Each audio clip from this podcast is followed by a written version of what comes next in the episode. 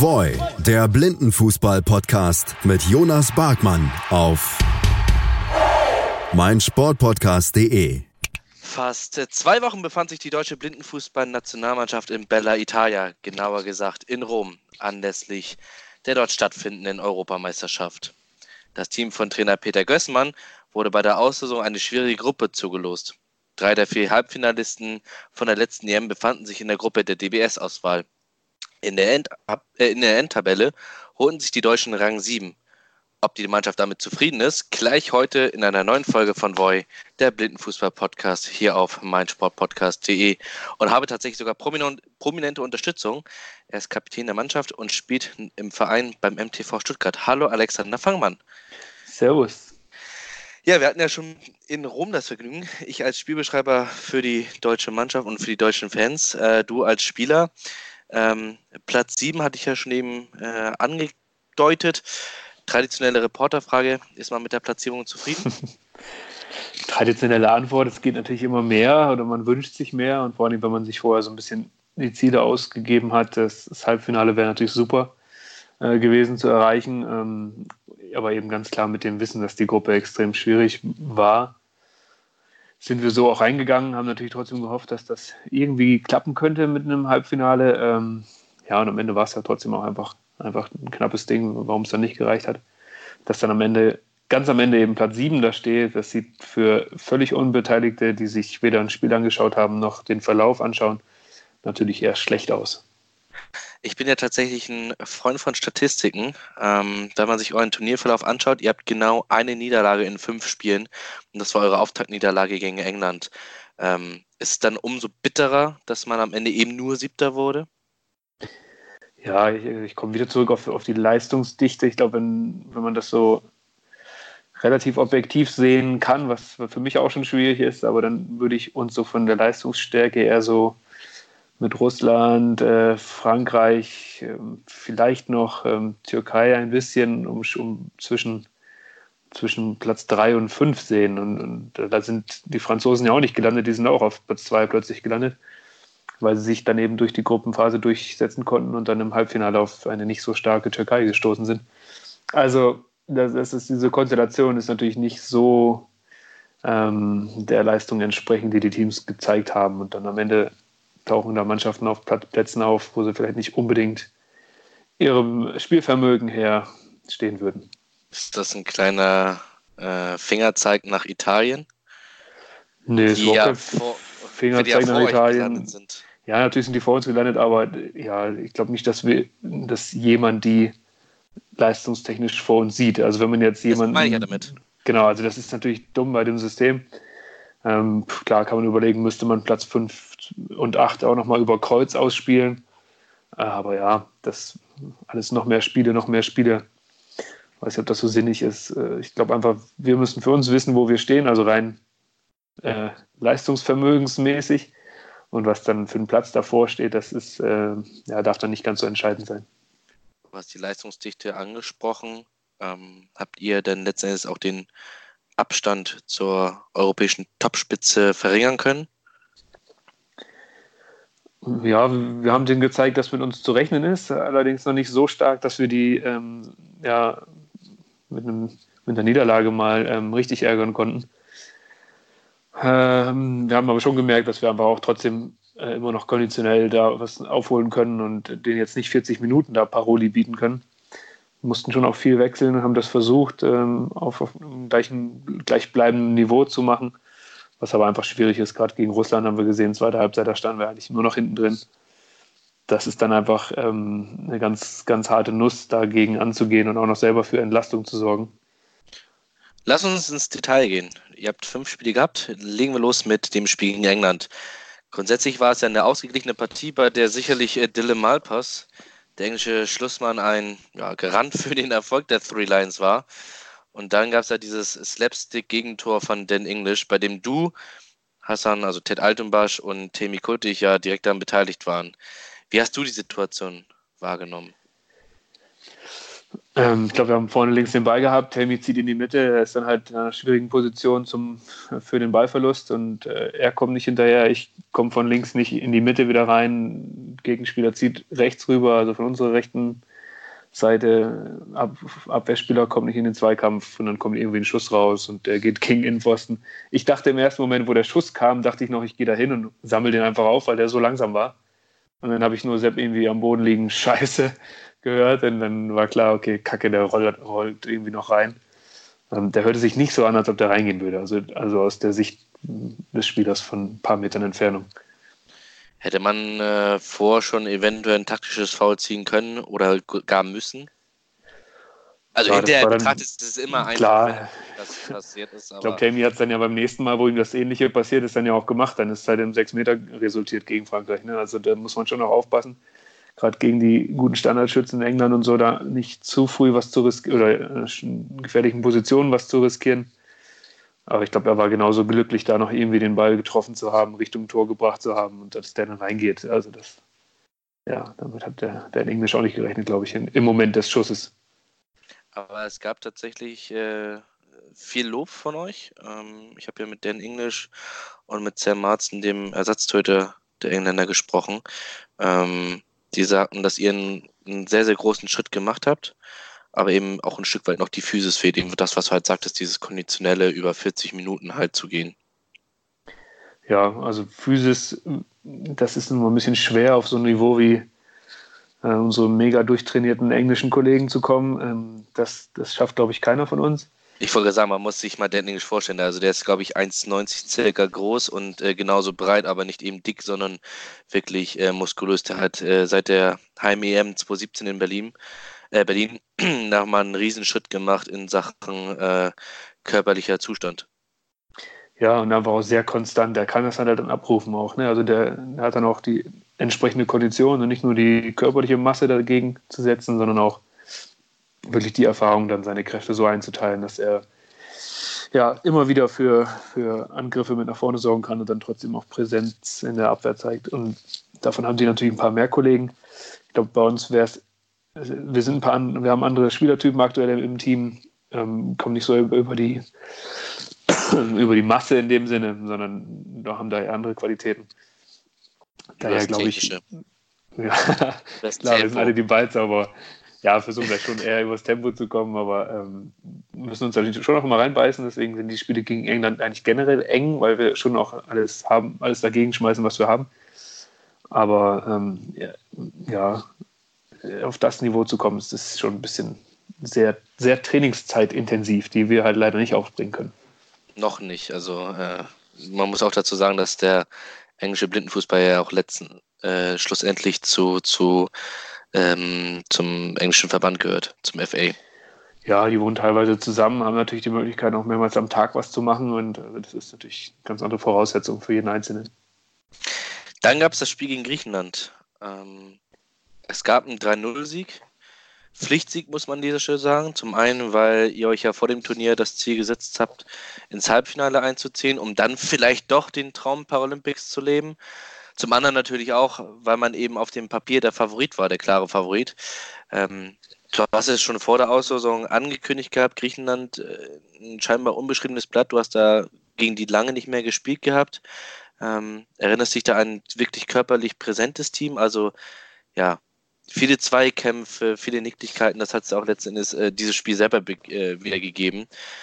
Ähm, aber man hatte das Gefühl gehabt nach dem Abpfiff, dass ihr keinesfalls mit dem Ergebnis zufrieden gewesen seid.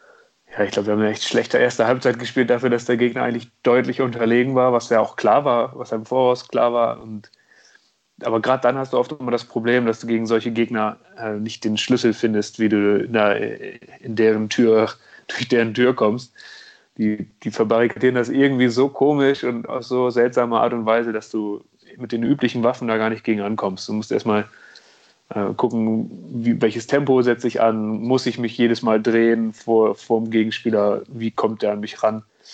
Und wenn das so ungestüme äh, Leute sind oder so, auf so unkonventionelle Art und Weise dich attackieren, dann ist das manchmal schwieriger als gegen jemanden auf, auf höherem Niveau, äh, wo du einfach mit dem Move eben schon rechnest. Und dann kommen ganz andere Sachen und dann kommen noch mal ein paar mehr Tritte als sonst, ein paar unkontrollierte Bewegungen und das zerstört dich dann selber auch. Und das, davon haben wir uns sehr anstecken lassen in der ersten Halbzeit. Äh, passte auch gar nicht das zusammen, was wir vorher so gesagt haben, von außen irgendwie reinkommen und, und gucken, dass man einen Weg findet. Ähm, plötzlich standen die dann doch im Zentrum sehr eng, haben ein, zwei Sachen nicht so gemacht, wie wir es gedacht hatten, wahrscheinlich, weil sie selber nicht wussten, wie sie es machen. Und ja, dann hat es dann halt gedauert. War dann aber auch klar, wenn dann mal das erste Tor fällt, dann fällt auch noch das zweite und das dritte oder ja, wenn es früher gefallen wäre, vielleicht auch noch mehr, aber am Ende waren wir dann zufrieden, dass es so ausgegangen ist, ähm, aber mit, dem, mit der Höhe wohl nicht, weil irgendwie auch klar war, okay, Russland hat 4-0 gewonnen, wäre auch schön gewesen, wenn wir das selber geschafft hätten. Da fehlten noch so ein, zwei Türchen. Wäre schön, wenn ihr es selber geschafft hättet, weil wenn ihr eben 4-0 gewonnen hättet, wärt ihr eben nicht im Spiel um Platz 7, sondern tatsächlich im Spiel um Platz 5. Das ja durchaus auch ähm, Auswirkungen hat auf die kommende EM 2021, wo auch immer sie stattfinden mag. Mhm. Äh, dann gab es das Spiel 3 gegen Frankreich. Ähm, vorab, das ist wohl wahrscheinlich die Partie, die für erhitzte Gemüter sorgte oder sogar die Gemüter zum Überkochen, Überkochen brachte. Und vielleicht auch für ein Stück weit Stolz. Immerhin fährt Frankreich zu den Paralympics nach Tokio, du hast es ja angesprochen. Ihr habt über weite Strecken dominiert. Ärgerlich zum einen, klar. Äh, Frederik Villero hatte mit der, ich glaube, einzig gelungenen Aktion während des Spiels einen 6 Meter rausgeholt gegen Temi Kuttig, der ja, ja, ich will sagen zu spät, aber unbewusst zu spät kam, von hinten in die Beine. Klarer 6 Meter, müssen wir nicht drüber diskutieren. Ähm, und dann ja im Gegenzug dein tolles Tor mit dem Dribbling über die halblinke Position in den Flachschuss unten links mit dem emotionalen Kommentar von Maurizio und äh, mir. Ähm, aber dann gab es ja noch die Diskussion über die sechs Meter. Nimmt euch das noch nach dem Turnier irgendwie mit? Ähm, es gab ja unter anderem die Entscheidung gegen Sofiso oder für Sofiso eher gesagt, dass der eben nicht außerhalb seines Torhüterbereiches war. Und es war, die Sportschau war ja da, gab ja am Sonntagabend einen fünfminütigen Videobericht und da sah man klar und deutlich, dass Sofiso draußen war. Regt man sich da noch zum Beispiel kurz vor dem Spiel gegen Russland auch, äh, auf? Tauscht man sich darüber auf oder ist man da voll im Fokus gegen Russland, um halt diesen Gruppenplatz 3 zu sichern? Also ich habe das nach dem Spiel nur einmal ganz kurz gehört und danach äh, verbucht und da war halt nicht oder ist halt nicht gegeben worden. Dann ist sowas für mich immer völlig sofort durch, weil das, was bringt es da, mich da noch mit zu beschäftigen am nächsten Tag, das nächste Spiel. Wie du sagst, da hat man eigentlich gar keine Zeit während eines Turniers, sich über sowas aufzuregen und auch im Nachgang nicht. Ich meine, ob es die Entscheidung gewesen wäre, wer weiß, hätten wir Sechser gekriegt, hätten wir ihn gemacht, wie auch immer. Wie wäre dann der Spielverlauf gewesen? Also äh, da bin ich eher so bei Lothar Matthäus, ne? wäre, wäre Fahrradkette, das ganz vergessen. Also brauchst dich gar nicht mit beschäftigen, finde ich immer. In der Situation selber, klar, wenn es wirklich, wenn du dich richtig ungerecht behandelt fühlst, dann kommen auch die Emotionen. Aber also zum einen kriegt man das natürlich als Spieler gar nicht mit, ob er jetzt rausgreift oder ob von außen das jemand sieht und reinruft oder weswegen reingerufen wird. Ähm, da, da sind dann eher so Geschichten am Mann die entscheidenden Sachen. Warum wird was gepfiffen oder warum wird mir der Vorteil abgepfiffen? Hat er jetzt wirklich was, warum er da liegen bleibt? Ähm, und zwei Minuten später greift er mich genauso mit der Härte wie vorher wieder an. Das sind dann eher die Geschichten, worüber man sich während des Spiels aufregt und vielleicht danach noch. Aber über diese einzelnen Entscheidungen, ähm, die sehen immer schön dramatisch aus und wären schön, wenn es passiert wäre, aber mehr auch nicht. Ja, wobei ich tatsächlich schade fand, Maurizio hatte vor dem Spiel in Russland hat er nochmal mit Schiedsrichter Tom de Bruyne aus Belgien ja gesprochen, der euch ja diese oder die diese Partie ja gepfiffen hat. Ich glaube, mit Attila Balint war das, glaube ich. Ähm, und Maurizio ihm halt diese Situation in der Sportshow gezeigt hat. Mhm. Und ja, ich will sagen, kein Stück von Selbstkritik da war, sondern einfach zu sagen, ich schaue es mir nochmal auf einem großen Bildschirm an. Also, klarer geht es halt nicht. Aber gut, das ist das eine. Äh, ja. was, was du halt angesprochen hast, waren diese auch durchaus interessanten Schiedsrichterentscheidungen in Sachen Vorteil. Denn ähm, aus der Blindenfußball-Bundesliga kennt man es ja so, dass da ja weitergespielt wird. Klar, bei Kopfverletzungen sollte natürlich äh, sofort abgebrochen werden, aber grundsätzlich sollte man abwägen. Und äh, es ist irgendwie negativ aufgefallen, dass die Angriffe eurerseits relativ schnell abgepfiffen worden sind und äh, so auch da kein Spielfluss entstanden ist. Ja, also das, ich finde das nicht nur in der Bundesliga so, das ist auch international dasselbe, sollte es zumindest sein, aber an, dem, an den äh, Ausrichtungen der Schiedsrichter manchmal ja, darf man ruhig ein paar Fragezeichen dahinter stellen, weil im einen Spiel ist so und äh, ja, aber am Ende ist es die Machart der Spieler oder die Art und Weise der Spieler, wie sie sich dadurch Vorteile versprechen und sie dann auch rausholen und das vom Schiri rauskitzeln. Ich meine, im Finale hat Spanien, äh, Frankreich das nicht versucht, da liegen zu bleiben, um nochmal irgendwas rauszuschinden. Da waren sie ganz schnell auf den Beinen wieder. Das ist dann immer so auch ein bisschen die, die, ja, das Momentum, was die suchen, um dann zu sagen, oh, jetzt probiere ich es mal, beim ersten Mal klappt es und dann mache ich es halt weiter. Wenn es dann irgendjemand nicht, sich nicht drauf einlässt, dann ist klar, dass das dann auch nicht funktioniert. Und ähm, immer auch so ein bisschen die, die Frage, äh, mit welchem Einsatz gehe ich selber dahin als Spieler, als Offensivspieler gegen den Defensiven und kann ich da vielleicht irgendwas annehmen, wenn der aus seiner Verteidigung rausrückt mit etwas zu viel Einsatz oder ein bisschen, ein bisschen zu viel Körper und dann nehme ich es natürlich an und probiere da mal auch aus weniger mehr zu machen. Äh, gerade am Anfang gegen Frankreich hatte ich auch mal so eine Situation, wo hinten irgendwie nichts war wahrscheinlich, aber irgendwie jemand liegen geblieben ist oder irgendwie sein Schuh gedrückt hat und äh, man irgendwie schon an der Mittellinie dann erst abgepfiffen wurde. Das war dann so total komisch, wo man denkt, okay, der hat es jetzt schon vier, fünf Sekunden laufen lassen. Wieso lässt das nicht einfach die Situation komplett laufen und wenn daraus nichts wird, dann pfeift er was ab.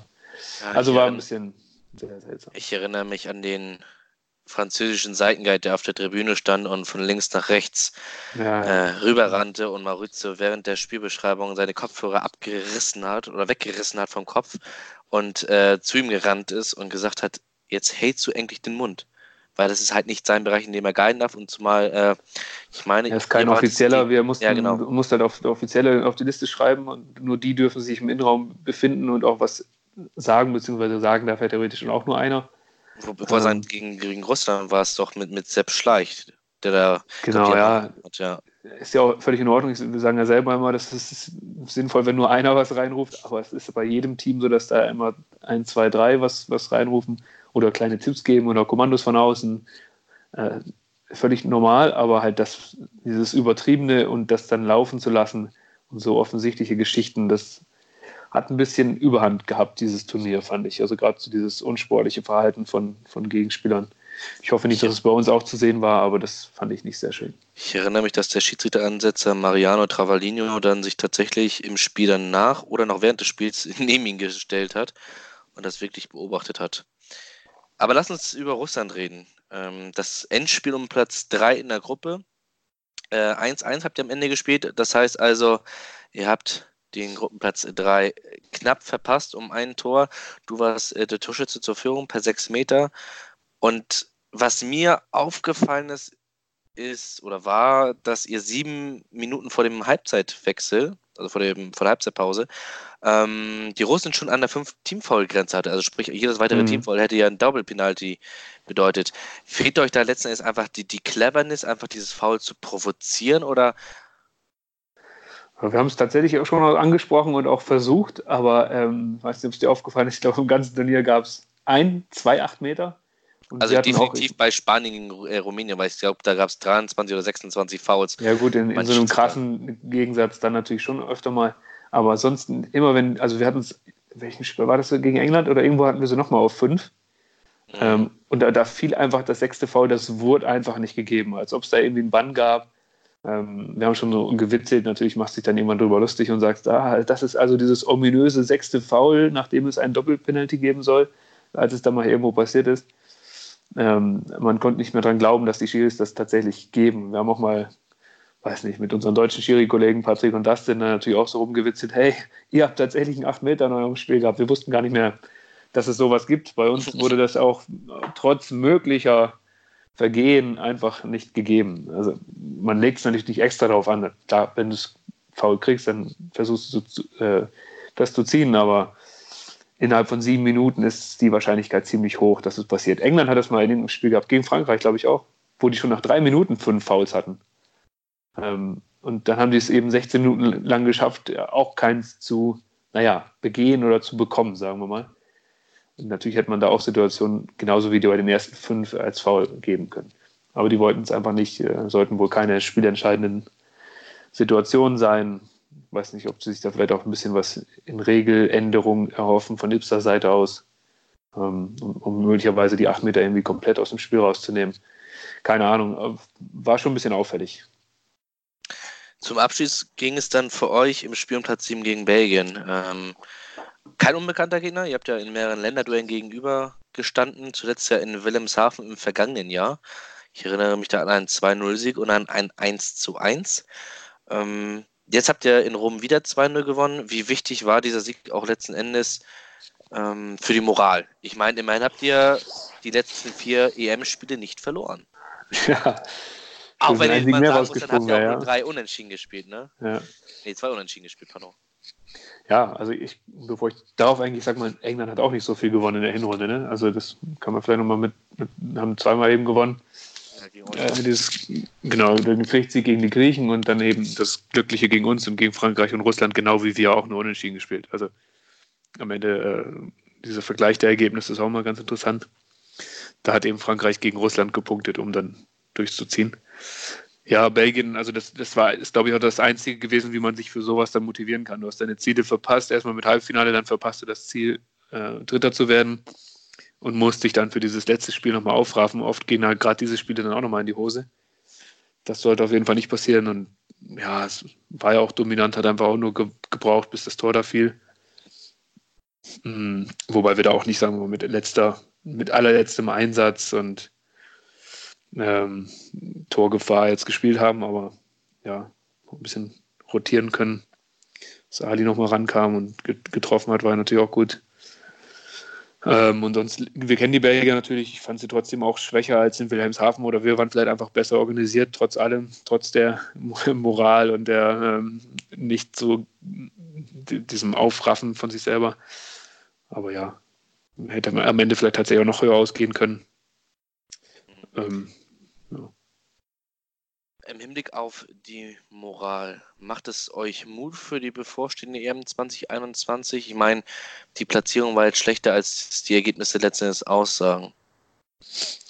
Ja, ich glaube nicht nur bis zur EM, natürlich ist es auch wieder ein langer Zeitraum, ähm, um jetzt einfach auch wieder zu gucken, wo, wo wir eben weitere Spielpraxis auf dem Niveau bekommen können. Also das ist, glaube ich, das Entscheidende für die nächsten anderthalb, zwei Jahre, dass wir einfach sehen, ähm, wie können wir uns weiter auf dem Niveau messen. Es bringt uns nichts, wenn jetzt Frankreich und Spanien weiter davonziehen, weil sie Paralympics spielen, weil sie äh, internationale Erfahrungen sammeln in Vorbereitungsturnieren, hochklassigen, vielleicht mit den Südamerikanern zusammen, mit Asiaten wir müssen uns da irgendwo halt mit reinmogeln oder selber was ausrichten, um ähm, auf dem Niveau Gegner zu haben, weil das eben das Entscheidende ist, was auch vielleicht noch ein bisschen an unseren, unseren Jungen fehlt. Also wenn ich mal angucke, das war zwar schon die dritte EM für den Rasmus, aber äh, natürlich braucht er da ab und zu nochmal die Coolness und, und auch vorne für Joni war jetzt sein zweites größeres Turnier. Ähm, das wäre natürlich noch super, wenn, wenn da noch mehr Erfahrung reinkommt und ja, wer weiß, wie viel Erfahrung bei den Alten irgendwann mal ausscheidet, dann muss natürlich unten ein bisschen was nachkommen. Und das, das sollte, glaube ich, das Hauptziel sein, dass wir eben viel auf hohem Niveau spielen. Momentan habt ihr noch eine gesunde Mischung zwischen, ich sag mal, jung und etwas älteren. Du gehörst ja eher schon mit Herr Lukas zu den Älteren. Ihr seid ja Ü30. Ähm, Tamiu und Ali sind ja Mitte, Ende 20, so 26 in dem Dreh. Da sind ja Joni und Rasmus schon Babys, kann man ja schon sagen. Mit, mit, mit Ende 10 wollte ich schon sagen, mit, mit 19, 20. Also von daher bin, Ja, bin mal gespannt, was der Nachwuchs äh, zu bieten hat. Aber der Nachwuchs muss halt auch kommen. Also was heißt, Der muss, natürlich kommen, genauso kommen. Also da wäre natürlich gut, wenn wir dem, in dem Alterssegment noch ein bisschen was nachfeuern können oder nachbieten können. Wissen wir ja alle, dass das schwierig ist, aber natürlich hat man jetzt auch in, der, in den zwei Jahren wieder ein bisschen Zeit, um, um weitere Leute ranzuführen, dass das immer ein starker Kader bleibt. Weil letztlich wissen wir auch, jetzt hatten wir Glück, dass es eben keine großen Verletzungen vorher gab ähm, und irgendwelche Leute dadurch ausgefallen sind, äh, wie schon mal bei den letzten Jahren vorher. Und einfach, dass es jetzt eine rein sportliche ähm, Entsche- Entscheidung war, wie der Kader sich zusammengesetzt hat. Und das, das sollte auch so bleiben. Und dafür müssen wir eben gucken, dass wir eben auch neue Leute, wenn es die mal gibt, ähm, oder noch nicht so erfahrene, zu erfahreneren Spielern machen. Hast du denn schon als Kapitän jemanden im Blick, der da durchaus von den Jüngeren nichts, könnte? ich habe da doch kein Mitspracherecht, nee. Aber ähm, jeder, der da irgendwie Ambitionen hat, mehr zu machen und äh, ins, ins Profil fällt, der ist natürlich schon auf dem, auf dem Schirm der Leute, der, der Trainer. Ähm, aber ich bin auch jederzeit offen für Leute, die sich da neu reinmogeln, auch, auch junge. Ähm, müssen natürlich international immer auch die Kriterien treffen, dass, dass sie eben ähm, B1 klassifiziert sind. Solange es eben so das Regelwerk vorgibt, ähm, müssen wir natürlich auch darauf achten, das bringt ja nichts, jemanden zu unnötig viel zu fördern, der jetzt dann international gar keine Chance hat, ein, eingesetzt zu werden. Ähm, denn, obwohl wir das eben auch schon mit Paul Ruge beispielsweise oder Nico Rother, die ja aktuell nicht B1 sind, ähm, auch für Trainings, auch. Jonas Fuhrmann auch, der immer schon an der Grenze knabbert, äh, schon gemacht haben, dass wir eben eine ganze Zeit lang mit, mitgezogen haben, um einfach dann auch, ähm, auch gute Trainingsbeine zu haben. Also das ist natürlich auch mal ein wertvoller Aspekt für uns, dass man, wenn mal Leute aus, dem, aus den ersten acht, aus den ersten zehn nicht können, dass dann trotzdem eben ein voller äh, Blindenfußballkader einfach dasteht. Abschließendes zur EM. Ähm, da ist uns im Gedächtnis geblieben, dass ihr euch nach so gut wie jedem Spiel mit einer Laola-Welle oder mit äh, Sprechchören wie Danke-Fans bei eben den deutschen Fans bedankt habt. Ähm, ist das ein besonderes Gefühl, dass die meisten Zuschauer aus Deutschland kamen und euch die Daumen gedrückt haben? Ich weiß jetzt nicht, ob das positiv oder negativ rüberkommt, aber es war ja tatsächlich so. Also ich meine, ich will jetzt die Organisatoren nicht angreifen. Maurizio hat sich da lange mit, mit der Organisatorin unterhalten, ähm, hat ihr auch Feedback gegeben, was ich auch gut finde. Ähm, aber was halt festzuhalten ist, dass die meisten Zuschauer beim Finale waren. Äh, Frankreich gegen Spanien, aber auch nur, weil die ganze Mannschaft von Deutschland da saß, die ganze Mannschaft von Griechenland da saß, die ganze Mannschaft von Rumänien da saß. So, und da waren schon mal drei Mannschaften komplett da von äh, zehn. Ja, aber nichtsdestotrotz, zurück zur Frage. War das ein besonderes Gefühl für euch, dass ihr auch während oder auch nach den, nach den Spielen dieses Gefühl bekommen habt, ihr seid nicht alleine? Ja, ich glaube, das zeichnet so ein bisschen auch die, die Schlachtenbummler da aus, dass die jetzt inzwischen so eine kleine Truppe teilweise schon sind, dass die echt bei, bei vielen äh, Länderspielen auch da sind. Also jetzt nicht die ganzen Leute da, aber immer mal wieder welche von denen meine ich. Und wenn sie dann zu einem größeren Event eben da plötzlich nicht nur fünf Leute sind, sondern ich schätze mal um die 30 am Ende, dann ist es äh, schon echt ein cooles Ding, wenn man einfach weiß, wir stellen hier trotzdem eigentlich die groß, größte Fanbase und ähm, haben da viele ähm, Leute hinter uns. Und ich, ich glaube auch so, meinem Empfinden nach, ähm, hat sich das auch in den Streams äh, niedergeschlagen. Also ich kenne jetzt die Zahlen jetzt nicht von den Facebook Live und YouTube-Videos, aber meinem Gefühl nach haben es sehr viele geschaut und äh, haben uns von, von zu Hause unterstützt und von überall. Ich kenne ein, zwei Public Viewings, sage ich mal, wo sie sich zusammengesetzt haben. Meine Arbeitskollegen haben zusammengeschaut. Ähm, bei meiner Frau im Restaurant wurde fleißig geschaut, unsere MTV-Jungs und so zusammen. Also das ist dann schon echt cool, wenn du weißt, es gibt ein paar Flecken auf der Tribüne oder zu Hause, wo Leute sich zusammensetzen und das Spiel schauen und dich einfach so unter, unterstützen. Und das äh, hat, glaube ich, schon zugenommen und ähm, zeigt natürlich auch, dass wir mit dem Sport ein bisschen weiterkommen, wenn auch vielleicht für die Aktiven immer in langsamen Schritten, aber nur so geht es vorwärts. Wie heißt es so schön, jeder kleine Schritt und sei noch so klein, ist ein Schritt nach vorne. Mhm. Oder jeder kleine Schritt nach vorne ist ein Fortschritt, so um es besser zu sagen. Ja, so das sollten wir es sehen das war's auch schon wieder mit einer Folge von Voy. Ich bedanke mich bei Alex Fangmann, dem Kapitän der deutschen Blindenfußballnationalmannschaft. Wer bis zum Saisonstart der neuen Bundesliga-Spielzeit im Mai nicht mit dem Sport und nicht auf den Sport mit dem Rassenleder verzichten kann, besser gesagt, äh, ist herzlichst eingeladen, am kommenden Wochenende zum Masters des FC St. Pauli zu kommen. Ich glaube, das ist dieses Wochenende, ne? Auf jeden Fall am 5. und 6. Oktober. Ich muss jetzt gerade im Kalender nachschauen. Ja, tatsächlich ist es so, am kommenden Wochenende. Also am 5. und 6. Oktober am Sportplatz am Borgweg, das ist der Kunstrasenplatz an der Blinden- und Sehbehindertenschule, direkt an der U-Bahn-Linie U3. Und Nächste Ankündigung: Am 25. Oktober bis 27. Oktober findet der traditionelle sächsische Blindenfußball-Cup in Leipzig statt. Gespielt wird im Stadtteil Rabet. Das war es erstmal schon mal mit dem Termin. Ich bedanke mich nochmals bei Alexander Fangmann. Macht's gut, bis dahin. Ciao. Schatz, ich bin neu verliebt. Was? Das ist er. Aber das ist ein Auto. Ja, eben. Mit ihm habe ich alles richtig gemacht. Wunschauto einfach kaufen, verkaufen oder leasen. Bei Autoscout24. Alles richtig gemacht. In rund 40 Folgen habt ihr mich jetzt schon sagen hören, I want to tell you about the Beatles. Ich habe euch die Geschichten zu ihren Alben und ihren Songs erzählt, euch ihre wichtigsten Wegbegleiter und Vertraute vorgestellt und natürlich die Orte, die für die Bandgeschichte eine wichtige Rolle spielten. Habt ihr die drei bisherigen Staffeln schon durchgehört? Nein? Na, worauf wartet ihr dann noch? Rein in den Podcatcher eurer Wahl und einfach mal losgehört. Und folgt gerne auch unserem Instagram-Kanal iwtty-Beatles Podcast. Voy, der Blindenfußball-Podcast mit Jonas Barkmann auf meinsportpodcast.de. Willkommen bei meinsportpodcast.de. Wir sind Podcast. Wir bieten euch die größte Auswahl an Sportpodcasts, die der deutschsprachige Raum so zu bieten hat. Über 20 Sportarten, mehr als 45 Podcast-Serien, über 9000 veröffentlichte Podcasts und über 5 Millionen Podcast-Downloads allein im Jahr 2018. Wir sind Podcast. Wir sind meinsportpodcast.de. Schatz, ich bin neu verliebt. Was?